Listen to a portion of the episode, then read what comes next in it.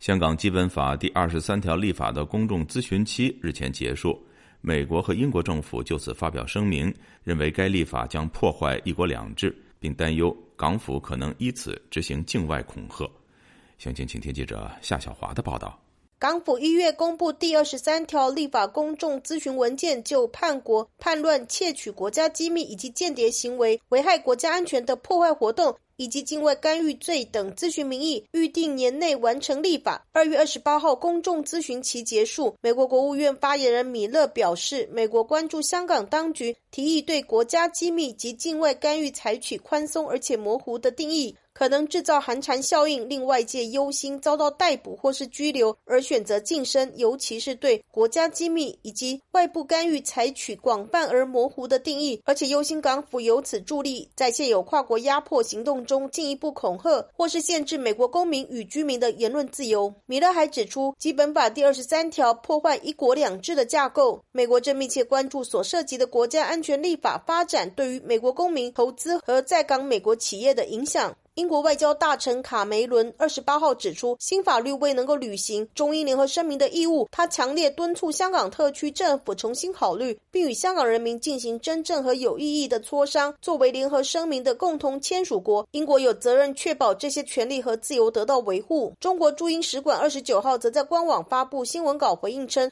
中英联合声明没有赋予英方任何资格和权利干预香港事务，坚决反对英国政客对香港基本法第二十三条立法的无端攻击。在台湾，外交部发言人刘永健二十九号在例行记者会上呼吁中国政府尊重香港人民对于自由、民主、人权的追求，让香港稳定蓬勃发展，才符合香港以及区域以及国际社会的共同利益。香港编程青年秘书长冯少天二十九号接受自由亚洲电台采访，质疑这根本是假咨询。呃，把它结束的，然后香港政府就发表了，就是他们就说哦，一万三千多。分呃，里面是大部分都是正面的意见，就是说支持立法就是说九十八点六颗星之类的，对。然后剩下呢，不能被参考啊，或是甚至是一些来自哦反华的组织啊，甚至什么潜逃外国者嘛。冯少天还说，香港政府把所有反对声音都视为反华势力，自称香港社会都非常支持。香港记者协会内部调查则是近九成认为二十三条立法对新闻自由将造成负面影响，完全相反，势力国安法后再强推的恶法。冯少天提到，港府说，因为基本本法二十三条规定本来就应该自行立法，但是基本法也说港人治港应该有普选制度，港府根本是双重标准，自打嘴巴。香港律师出身的时事评论员桑普接受自由亚洲电台采访，也指出，在爱国者治港下，所谓公众咨询期只是聊备一格，预料今年上半年三读通过完全立法的机会相当高。桑普认为，立法之后对记者、商业贸易以及学术界三个领域冲击很大。比方说，你会不会刺探、泄露国家秘密？你会不会成为间谍、境外干预？什么叫境外势力？是没有定义的，是模糊定义的。因为以前你都可以说，哎，你没有分裂。